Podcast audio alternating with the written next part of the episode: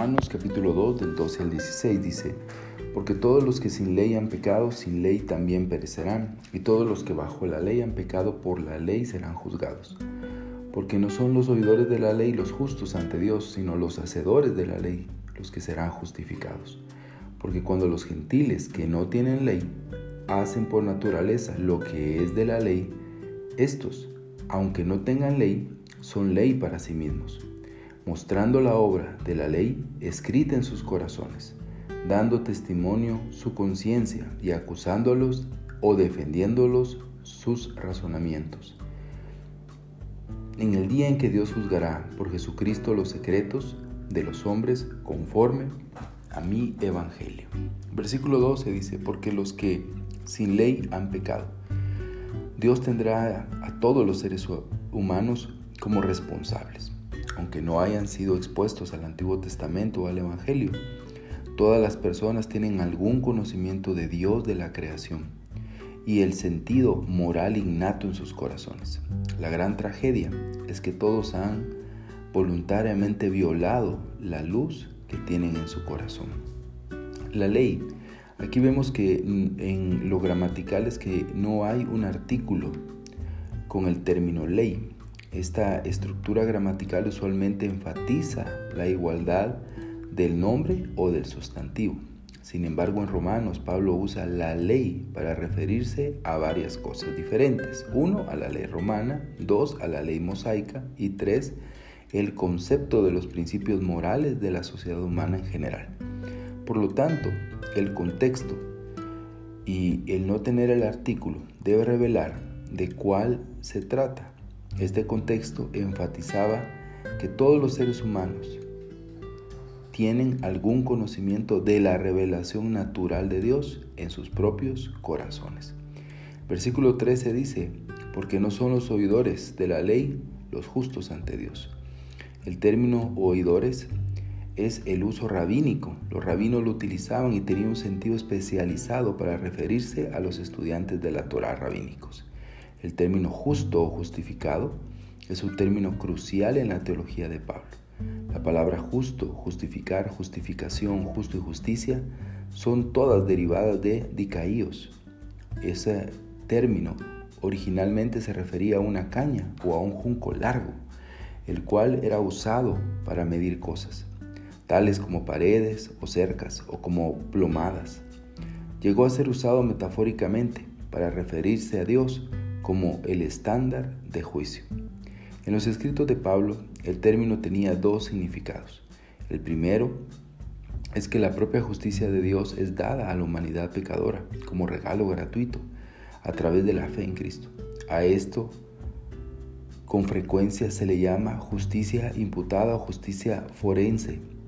Se refiere a tener una posición legal correcta delante del Dios justo. Este es el origen del famoso tema de la justificación por la fe de Pablo. Segundo, la actividad de Dios para restaurar a la humanidad pecadora a su imagen, o poniéndolo de otra manera, traer la semejanza de Cristo. Esto significa la transformación, la santificación de la persona. Esa justicia imputada resulta en un estilo de vida recto. Dios perdona, pero también Dios cambia a los pecadores. El uso de Pablo era tanto legal como ético. En el nuevo pacto da a los hombres el estatus legal ante Dios, es decir, legalmente ante Dios son justos, pero también demanda un estilo de vida de santidad. Es gratuito, pero costoso. Luego dice, sino los hacedores de la ley. El concepto de Dios demanda un nuevo estilo de vida de obediencia. Conocer, perdón, a Dios demanda un nuevo estilo de obediencia. Es en muchas maneras este concepto imita el término hebreo Shema, el cual implica escuchar para poner en práctica. Y podemos verlo en diferentes versiones, como la nueva, eh, la NBI dice, de hecho, cuando los gentiles que no tienen ley cumplen por naturaleza lo que la ley exige, ellos son ley para sí mismos, aunque no tengan la ley. Esto está en el versículo 14.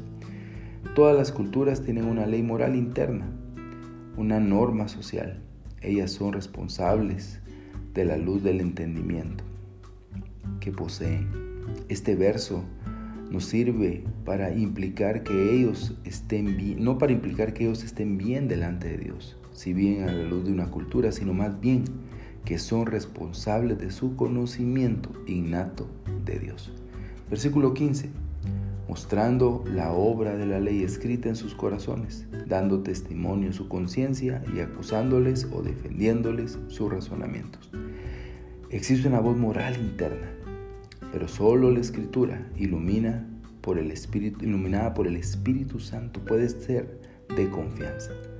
La caída ha afectado nuestra conciencia, sin embargo, solo la creación y esta ley moral interna es todo el conocimiento de Dios que algunos humanos poseen. No había un término hebreo que fuera equivalente para la palabra griega y se describe aquí como conciencia. El concepto griego de un, de un sentido moral interno de lo bueno y lo malo era con frecuencia discutido por los filósofos estoicos. Pablo estaba familiarizado con la filosofía griega y entiende este concepto. Luego el versículo 16 dice, en el día, dice, Dios juzgará los secretos de los hombres. Dios conoce los corazones de las personas. Y también estos versículos nos muestran la existencia de Dios. Estos versículos han revelado a personas ateas que hay un Dios, que hay un Dios que ha depositado una ley moral en el corazón de las personas porque hay pecados tan claros, hay acciones tan claras en todas las culturas, que para todas las culturas son faltas morales, y eso solo puede haber sido creado por un ser supremo que es Dios. Dios juzgará a los hombres en su corazón, y luego dice que será por Jesucristo. Jesús no vino para actuar como juez, Él vino para revelar a Dios, el Padre a morir una muerte sustitutoria y a dar a los creyentes un ejemplo a seguir. Cuando las personas rechazan a Cristo, se están juzgando a sí mismos. Sin embargo, el Nuevo Testamento también enseña que Jesús actuará como el representante del Padre en el juicio. La tensión entre el juez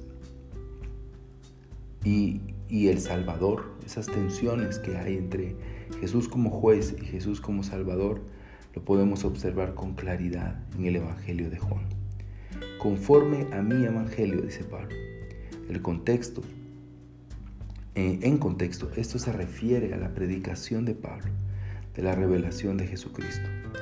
El pronombre mi refleja el entendimiento que él tenía de la mayoría del Evangelio que se le había confiado.